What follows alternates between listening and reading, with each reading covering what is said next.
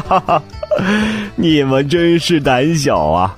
看见我一只狮子就吓成这样，现在应该让你尝尝我的厉害了。狮子气的是暴跳如雷，它大声吼叫，拼命的挥舞着利爪。哎哎，这些蚊子太烦了！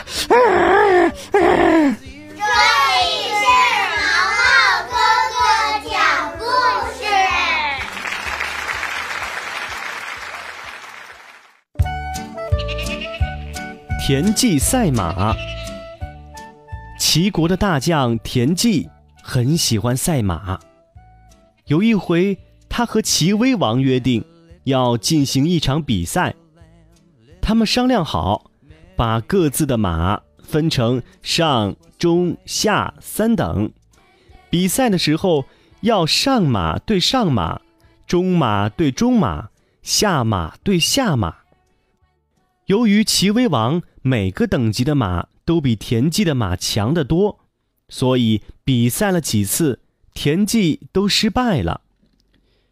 田忌觉得很扫兴，比赛还没有结束，就垂头丧气地离开了赛马场。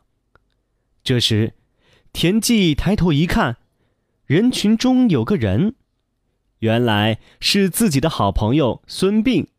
孙膑招呼田忌过来，拍着他的肩膀说：“我刚才看了赛马，威王的马比你的马快不了多少呀。”孙膑还没有讲完，田忌瞪了他一眼：“哼，想不到你也来挖苦。”孙膑说：“我不是挖苦你。”我是说，你再同他赛一场，我有办法，准能让你赢了他。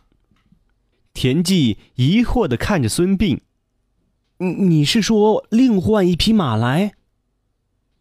孙膑摇摇头说：“嗯，连一匹马也不需要更换。”田忌毫无信心的说：“那还不是照样得输啊？”孙膑胸有成竹的说：“哎，你就听我来安排吧。”齐威王屡战屡胜，正在得意洋洋地夸耀自己马匹的时候，看见田忌陪着孙膑迎面走来，便站起来讥讽地说：“哟，怎么？莫非你还不服气？”田忌说：“当然不服气，咱们。”再赛一次。说着，哗啦一声，把一大堆银钱倒在桌子上，作为他的赌注。